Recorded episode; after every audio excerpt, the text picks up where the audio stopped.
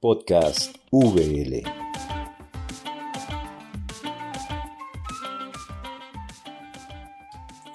Muy, muy buenas a todos y a todas. Muchísimas gracias por acompañarnos una vez más.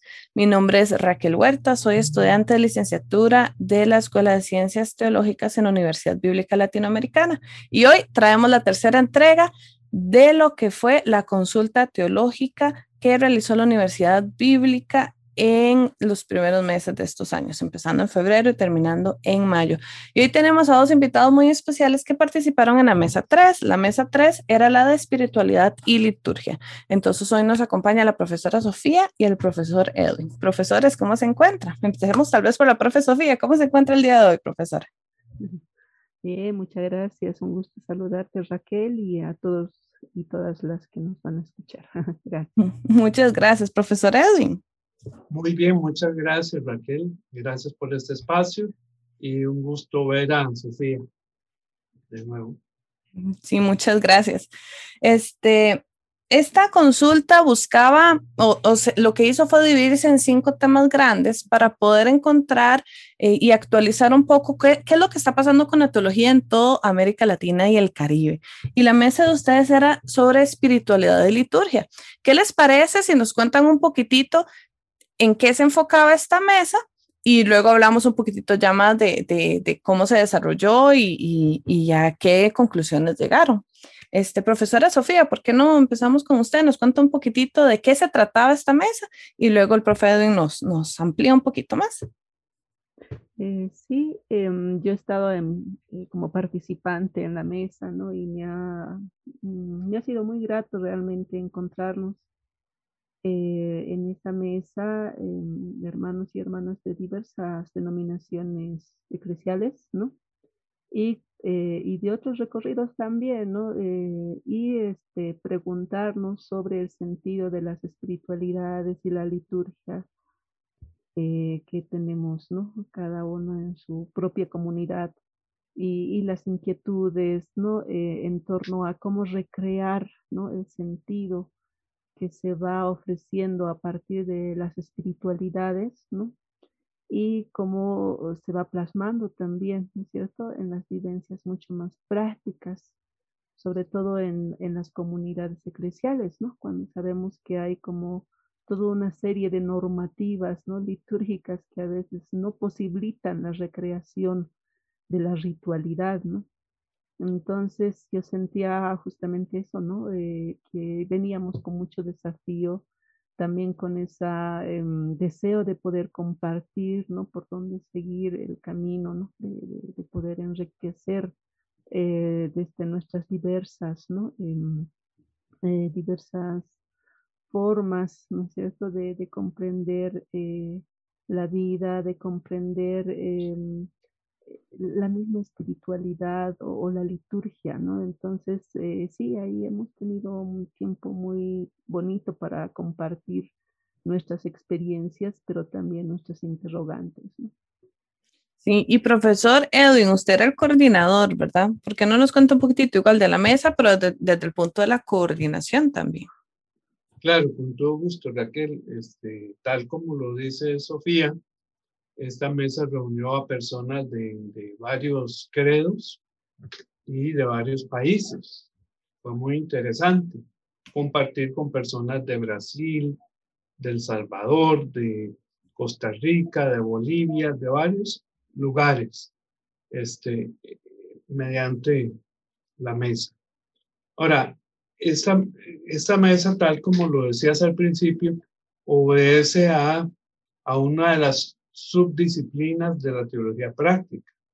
La consulta en total fue sobre teología práctica en América Latina, teología práctica contextual y este, dentro de las mesas que tuvo, esta era una, una de las subdisciplinas.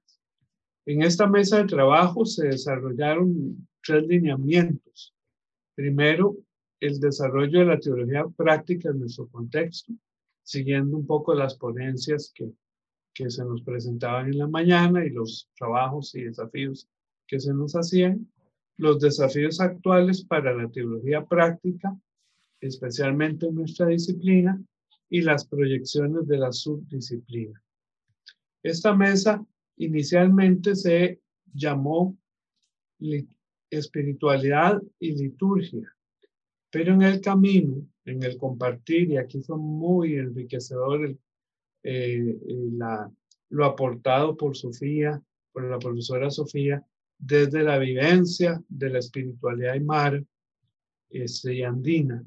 En el camino, eh, alguien dijo, no debemos llamarnos espiritualidad y liturgia, sino que debemos llamarnos espiritualidades y liturgias, porque eso habla de la pluralidad este, y la gran diversidad y riqueza en estas dos áreas en nuestro contexto. Ok, entonces hubo una, bueno, si la palabra la acaba de decir, pluralidad en el nombre, porque encontraron entonces que existen muchas pluralidades, eh, perdón, muchas espiritualidades o muchas liturgias. Entonces, esto me lleva a pensar en los desafíos que encontraron en la mesa, que supongo que este fue uno, darse cuenta primero de la variedad que existe. ¿Por qué no hablamos un momentito de qué desafíos encontramos?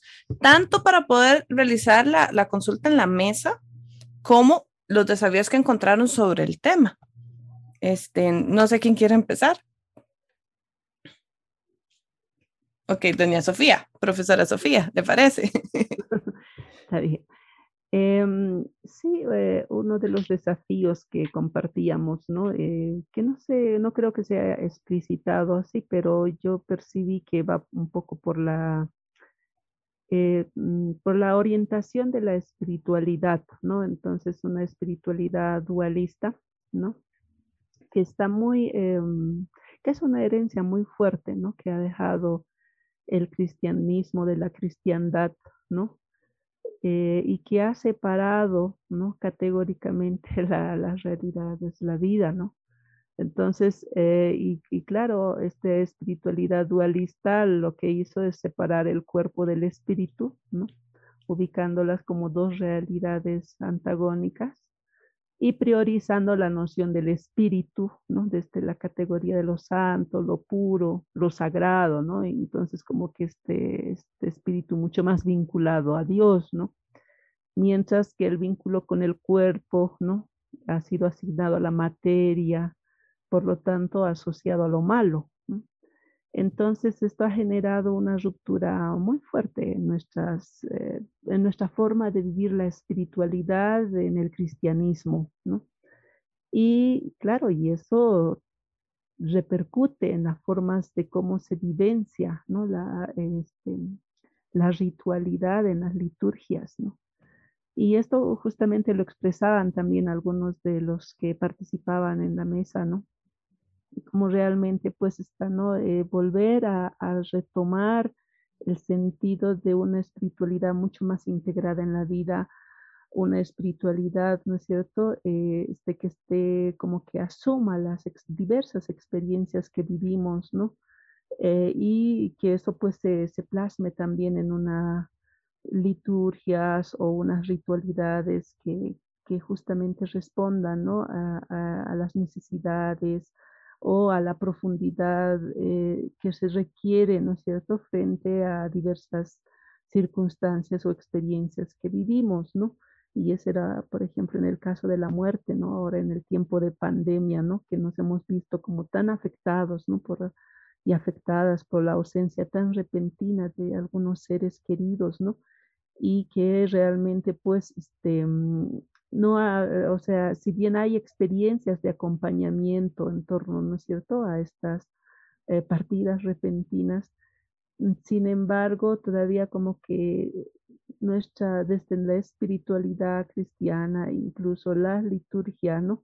cristiana todavía está muy lejos de poder como eh, abrazar, ¿no es cierto?, abrazar este tiempo y resignificar, ¿no es cierto?, la muerte, ¿no? Eh, y ahí veíamos pues qué importante es realmente rescatar ese sentido de unas espiritualidades mucho más integradas en la vida, ¿no? Espiritualidades mucho más relacionales, ¿no? Y, yo creo que por ahí va un poco el camino, ¿no? De cómo plantear estas espiritualidades que están relacionadas con la vida y precisan de otras relaciones ¿no? recíprocas y complementarias en la que el ser humano pues se siente integrado, integrada, ¿no? Y se sienta como parte de, un gran tejido, ¿no? Y ahí creo que viene también un poco ese sentido del desafío de despertar a la conciencia cósmica, ¿no? Que por ahí una, eh, una de las participantes también planteaba, ¿no? En su investigación que había hecho en torno a la música, y ella hacía la referencia a la cantata de la Tierra sin males de don Pedro Casaldáliga, ¿no? que ha sido como un legado de vínculo también de fuerza con el cosmos, ¿no? Y yo creo que son experiencias significativas que nos invitan, ¿no? A, replantearnos y a ver por dónde seguimos caminando y por dónde seguimos recreando, ¿cierto? las ritualidades que acompañan la liturgia y que son fruto, ¿no? De una vivencia profunda de las espiritualidades. Perfecto. Qué, qué interesante. Estoy estoy pensando en toda esa información. Eh, sí, me, me, encanta. En la mesa 5, casualmente yo estuve participando, hablamos mucho de eso, pero escuchen el podcast de la mesa 5 también para, para que vean cómo se complementa esta información. Profesor Edwin, ¿algunos desafíos que encontráramos?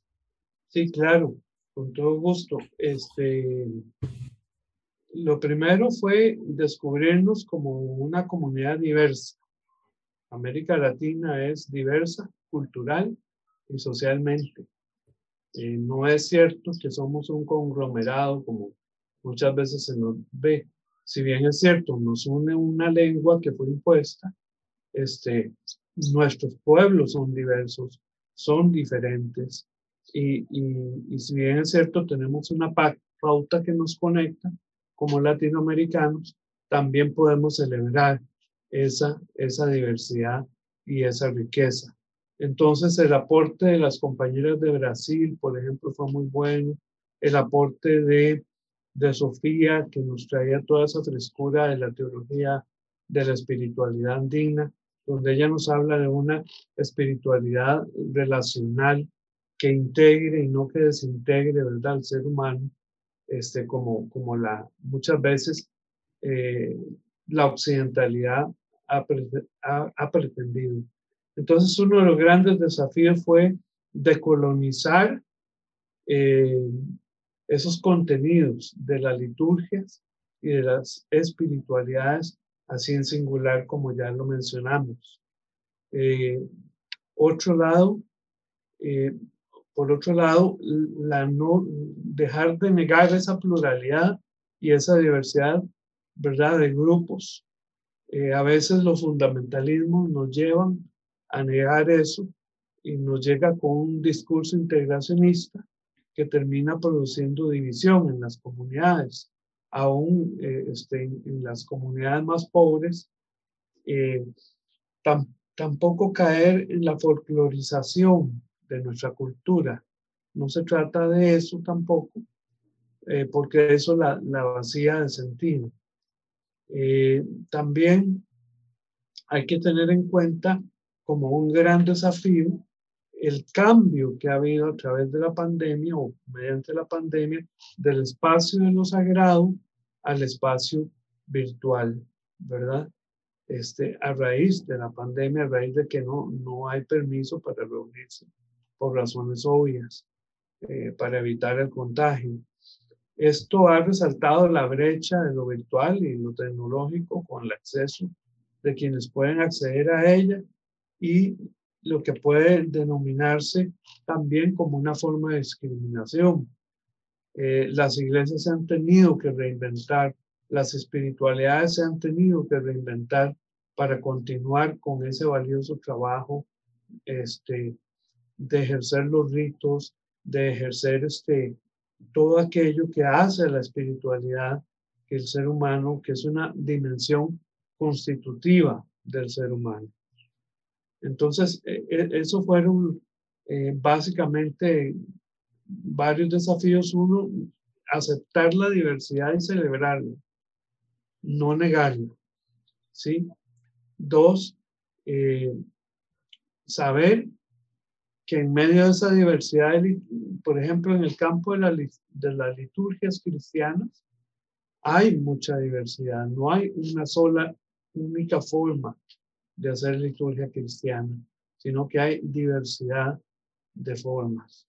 Mientras, este, por supuesto que hay un cuerpo central de, de creencias y de, y de y muy cristocéntrica, ¿verdad? Pero hay diversas formas de expresar la fe en ese sentido. Y lo mismo pasa con las espiritualidades también. Y después de eso nos centramos en este gran desafío que es la pandemia sobre este, cómo reinventarse, cómo se reinventan las iglesias y las espiritualidades en medio de la, del espacio virtual. Porque esto no solamente le pasa a los cristianismos y a otras espiritualidades también. Esto se ve, por ejemplo, en el mundo budista, en el mundo de otras grandes religiones que tuvieron que adaptar el espacio de lo que consideran sagrado al espacio virtual, de manera que el espacio virtual también llega a ser un espacio sagrado. Claro, es que con la pandemia todos nos tuvimos que reinventar incluso la forma en la que hacemos todo. Eh, rescato así muy, muy resumido que me gustó mucho, diversidades, porque existe diversidad de todo. Entonces, por eso hablábamos de espiritualidades y de liturgias. Ahí también hay mucha diversidad. Me, me gustó mucho eso. Y sí, definitivamente el cómo la, la pandemia nos, nos hizo cambiar todo y volver otros tipos de espacio, eh, utilizar otros tipos de espacio, en este caso los virtuales, para poder celebrar las diferentes actividades que realizamos, especialmente las de la iglesia. Me gustó mucho. Antes de, pasar a conclusiones, porque algo que pasa en este podcast siempre es que el tiempo se nos va rapidísimo, aunque estemos disfrutando la conversación. Pero antes de pasar a conclusiones, este, me gustaría recordarles a las personas que nos escuchan tres cositas. Primero, si ustedes tienen dudas o preguntas o, comentarios acerca de lo que están escuchando ahorita o lo que están viendo, pueden dejarnos en la cajita de comentarios incluso sus saludos y desde dónde nos escuchan. Siempre nosotros leemos todos los comentarios y los contestamos este, en los siguientes podcasts. De hecho, va a haber uno especial de solo preguntas y respuestas. La segunda es que lo que ustedes están escuchando ahorita es eh, un resumen de lo que pasó, pero nosotros, la, Universidad Bíblica, va a hacer una publicación grande donde se trabaja un poco más profundo todos estos temas que estamos hablando y también se van a llegar a, o sea, se van a mostrar las conclusiones de toda la consulta en general. Y la tercera es que, como dijo el profesor Edwin hace un ratito, eh, cada, cada consulta, cada trabajo de mesa iba acompañada primero de una ponencia que fue abierta al público. Estas ponencias ustedes las pueden encontrar en nuestra página de Facebook, en Universidad Bíblica Latinoamericana en Facebook. Ahí en la sección de videos van a encontrar las tres ponencias que se dieron. Así que invitadísimos si quieren saber más. Bueno, profesora y profesor, se nos acaba el tiempo, pero me gustaría que habláramos como último punto de conclusiones generales de lo que llegamos en la mesa. Ya entre los desafíos, pues pudimos sacar muchas conclusiones, yo escuché muchas cosas, pero ¿por qué no hablamos de, de conclusiones generales tal vez no estén tan concretas, pero sí, sí podemos llegar a varias. Entonces, ¿por qué, ¿por qué no las, las mencionamos un poquitito? Tal vez las podamos desarrollar. Tenemos como unos cinco minutitos, entonces tal vez podamos desarrollarlas un poquito. Em, profesora Sofía. Eh, sí, em, para mí eh, yo creo que uno de los primeros aspectos eh, así a considerar estas rutas de recrear. Eh, el cristianismo y sus diversas expresiones es como salir de esa noción de la espiritualidad dualista, ¿no? Eso todavía es una herencia muy fuerte y es como una carga. Como un ropaje que llevamos y que a veces nos llena de mucho prejuicio. Porque desde esa mirada este, vemos esto que nos reconocemos ya en un contexto de, un mundo plural o de muchos mundos que somos. Eh, entonces, esa noción de, separar lo sagrado, lo profano, el cuerpo del espíritu, lo santo de lo impuro, bueno, esas, esas categorías eh, también nos hace ver eh, al otro o a la otra desde esa noción, ¿no? Y esto ha pasado justamente con, los, con la vivencia de las espiritualidades de los pueblos ancestrales en toda América, ¿no? Entonces, que desde esa percepción dualista ah, de la espiritualidad cristiana, eh, se ha satanizado muchas de nuestras prácticas, de nuestras vivencias espirituales. Ya este, nuestra espiritualidad no está alejada de, nuestra vida, o sea, todo es parte, todo es parte, todo se entreteje. ¿No? Entonces yo creo que este es un, un primer aspecto fundamental, ¿no? A desaprender eh, y, esto también nos lleva a reconectarnos con, la, con nuestra raíz, ¿no? Reconectarnos mm, con nuestro lugar de, origen, ¿no? Con nuestra fuente, que es la tierra, que es el otro aspecto, ¿no? Imprescindible en nuestros, en, nuestros tiempos, ¿no? Esto de, de despertar a la conciencia cósmica, de sentir que no somos el centro, sino que somos un miembro más dentro de tantas comunidades de vida ¿no? con las cuales compartimos este cosmos. Ya esto nos despoja de esta noción de ser dueños, incluso de ser administradores. Entonces no somos administradores ni administradoras, sino que somos parte de toda una comunidad de vida que fluye, ¿no? y por lo tanto requerimos dialogar con esos otros y otros seres que sostienen la vida, ¿no? Y realmente esta, esta mm, dinámica que es muy diferente, ¿no? En las relaciones, eh, es, eh, esto realmente pues se asocia muchas veces con brujería, hechicería o superstición, ¿no? Y yo creo que es el tiempo en que desde el sentirnos tierra que anda, el sentirnos tierra que fluye, ¿no? Tierra que convive con otros y otras, ¿no? Eh, nos despoja de esa, ¿no? De esa noción de sentirnos el centro y, sentirnos señores de, de, todo lo que nos rodea. Sí, por lo tanto, pues estamos como en esa, ¿no? Eh, en ese desafío, ¿no? De descentrarnos como humanidad, ¿no? para fluir y para relacionarnos con los otros y otros mundos ¿no? que, que nos habitan y que habitamos también y reconocernos en una ancestralidad mucho más profunda que es la ancestralidad cósmica. ¿no? Si bien nuestra ancestralidad humana nos acompaña, porque nos sentimos como herederos, herederas de los abuelos, de las abuelas, de toda esa sabiduría, de esas espiritualidades que nos han ido dejando. Sin embargo, yo creo que como comunidad humana estamos desafiadas y desafiados a sentirnos, mm, a sentir que somos parte de la historia cósmica sagrada. ¿No? Y que esa historia cósmica sagrada tiene millones y millones de años, pero habita en nuestros cuerpos.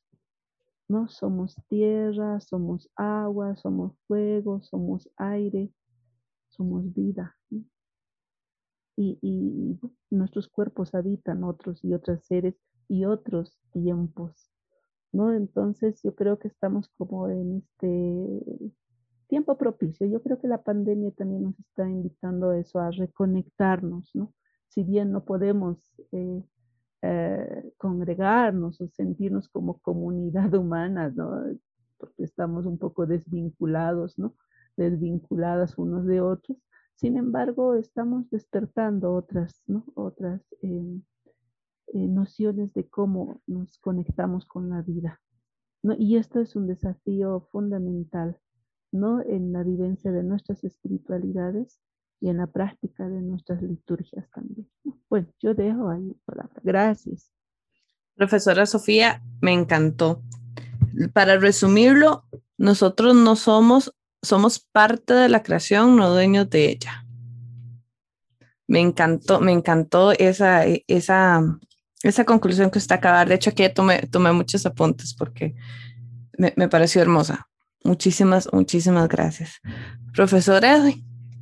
Sí, muy bien. En esas perspectivas que señala Sofía y que nos enriquecen mucho, eh, nos gustaría continuar con, eh, siendo una voz profética en el desarrollo de la teología práctica.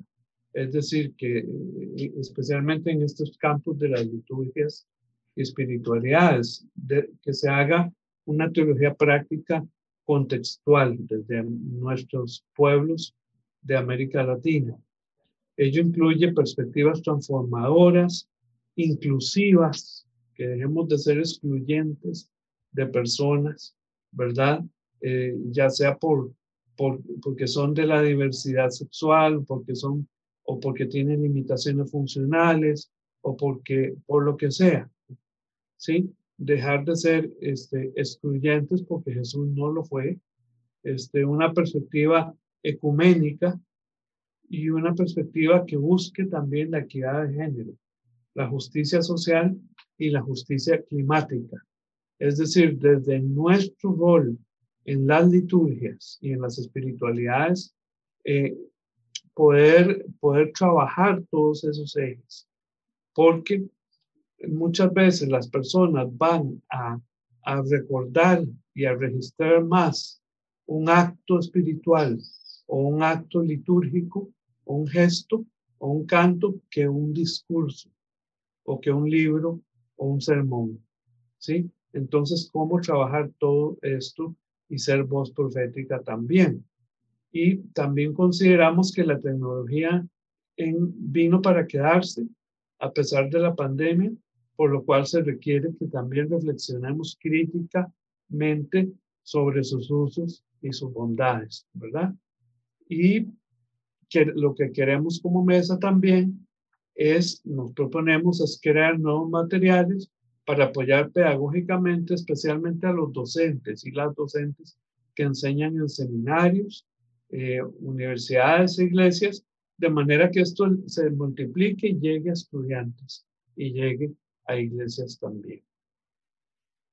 Muchísimas gracias a ambos por, por, por compartirnos estas experiencias que, que nuevamente nos, nos ponen a reflexionar, a pensar como, como les comentábamos, esto es apenas una probadita este, para saber qué fue un poquito lo que se trabajó, pero definitivamente se trabajaron temas muy profundos, temáticas muy interesantes. Este, estoy muy ansiosa por ver, eh, por poder leer después las conclusiones de, de, esta mesa, porque de, de, verdad nos, nos influyen mucho. A veces nos han enseñado un cristianismo, una forma de creer tan cuadrada que salirnos de ese, de, de ese cuadrito y pensar en pluralidades, pensar en espiritualidades o pensar incluso en otras formas de realizar nuestros servicios o nuestras liturgias o, o lo que hablaba ahora la profesora Sofía, el, el poder sentirnos comunidad humana desde la virtualidad, ¿verdad? Todo esto ha hecho que rompamos muchos paradigmas y entonces estoy muy, muy interesada de, de poder aprender más de esto. Pero como siempre, el tiempo nos jugó en contra, se nos acaba el tiempo, entonces quiero regalarles un momentito para que nos despidamos, eh, agradecerles este momento para participar eh, y exponer un poquitito de, todo lo que se habló en esta mesa número 3 de espiritualidades y liturgias. Entonces, profesora, le, le cedo un momentito para, para que usted se despida a todas las personas que nos están viendo y escuchando. Y luego el profesor. Eh, sí, yo creo que mm, eh, un poco, mm, yo sí mm, tengo un dolor en el corazón, ¿no? Y lo voy a expresar porque eso es parte de la vida también, ¿no? De, de cómo realmente este, eh, nuestros pueblos siguen siendo fuertemente este, ofendidos en, su, en sus vivencias, en sus cosmos vivencias, en sus espiritualidades, ¿no? Eh, cada día se reportan ¿no? Eh, desalojos de pueblos ya de sus territorios, eh, asesinatos de hermanos y hermanas que están defendiendo los territorios, ya y realmente pues las espiritualidades ancestrales milenarias son las que sostienen la fuerza de lucha, de resistencia y de reexistencia de muchos pueblos. Ya, y por lo tanto, pues requerimos, ¿no? Eh, caminos que nos, eh, mm, que nos mm, alíen, que nos generan alianzas para la vida plena y digna ¿no? de, de, todos nuestros pueblos. Y también expreso toda mi solidaridad ¿no? a los hermanos y hermanas de Canadá después de que, ¿no? de, esta, de que se ha conocido esta nefasta historia de cuatro mil niños silenciados en su vida. Y eso tiene que ver con formas y prácticas de comprender justamente las espiritualidades, de comprender la religión y de comprender la vida. Y yo creo que ahí tenemos ¿no? eh, mucha responsabilidad en estos caminos y sobre todo en lo que vete la fe, la espiritualidad, la religión. Entonces yo mm, nos invito y las y los invito a que vivamos con el corazón abierto frente a la diferencia. muchas gracias. Muchas gracias, profesora Sofía. Profesor Edwin. Sí, yo quiero agradecer mucho a, a todos los las personas que participaron de la mesa de los diversos países y contextos. Eh, una de las cosas que aprendimos mucho, a pesar de que todos somos de alguna forma los que estábamos ahí participando académicos y académicas, eh, no verlo solo desde lo académico, sino también desde la vivencia, desde la propia, el propio sentir, ¿verdad? Eh, recuerdo que Sofía nos hablaba mucho del sentir pensar, ¿verdad? Sentir y luego pensar y a veces estamos acostumbrados a, a, pensar nada más y a no sentir nada. Y entonces eh, esto es muy importante. Yo también me, me uno al, al llamado que Sofía está haciendo por nuestros pueblos y al, a la tristeza por las situaciones últimas este, descubiertas en Canadá, ¿verdad? Que son, son terribles, pero que también pasan en nuestra América Latina este, constantemente. El desalojo de los pueblos en la zona de la Amazonía, eh, aquí mismo en Costa Rica. Entonces, este, uno, uno siente ese dolor. Y sí, este, muy interesante lo que Sofía dice, la, la fuerza este, está en la espiritualidad ancestral de, de nuestros pueblos. Y la espiritualidad y la liturgia como tal tienen que ser, servir para que encontremos, no solo a nivel personal, sino también a nivel social y comunitario, fuerzas para seguir adelante en medio de la adversidad.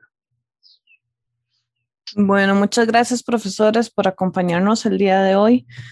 Muchas gracias a todas las personas que nos estaban viendo. Eh, queremos mencionar aquí a Jessica Mora, quien es la persona que edita estos videos, y a Karen Mamani, quien es la, la coordinadora o nuestro contacto con este con eh, divulgación de la Universidad Bíblica Latinoamericana. Y también algo que acaban de mencionar, los, bueno, especialmente el profesor Edwin, muchas personas participaron en esta mesa hicieron todas estas o ayudaron a llegar a todas esas conclusiones y a tener todas estas reflexiones.